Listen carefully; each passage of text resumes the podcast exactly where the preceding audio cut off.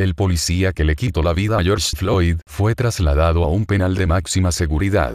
Estados Unidos, el ex agente de policía de Minneapolis que está acusado por la muerte de George Floyd fue trasladado de una cárcel del condado a una prisión de máxima seguridad, acusado de homicidio en tercer grado. Derek Chauvin, que fue detenido tras la difusión del video y el inicio de las protestas contra otro caso de abuso policial discriminatorio, había estado en la cárcel del condado de Ramsey y luego llevado a la cárcel del condado de Nepin. Ahora, según el Departamento de Correcciones de Minnesota, fue trasladado a la correccional de Minnesota en Oak Park Heights, que tiene instalaciones con el nivel de custodia más alto del sistema penitenciario estatal.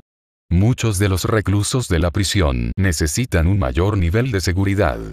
La primera audiencia judicial de Chauvin estaba fijada para este lunes, pero fue luego programada para la próxima semana. Chauvin tenía antecedentes vinculados a incidentes que acabaron con muertes.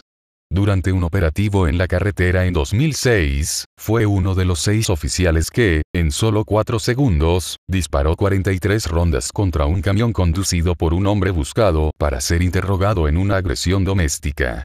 El sujeto, Wayne Reyes, que según la policía les apuntó con una escopeta recortada, murió en el lugar de los hechos.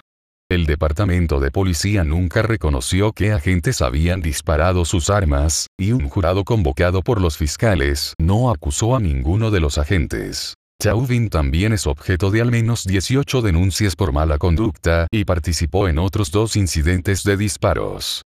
Según la agencia AP, 16 de las denuncias fueron cerradas sin disciplina, y se emitieron dos cartas de reprimenda para Chauvin relacionadas con el resto de casos. Por el momento, los otros tres policías que participaron del arresto permanecen en libertad. La rabia desatada tras la muerte hace una semana en Minneapolis de Floyd, un ciudadano negro de 46 años, se extendió rápidamente a todo el país, y las manifestaciones callejeras se acumulan desde entonces. Para evitar nuevos disturbios, miles de soldados de la Guardia Nacional fueron desplegados en 15 estados y en Washington, y se dispuso el toque de queda en varias ciudades además de en la capital, entre ellas, Houston y Los Ángeles.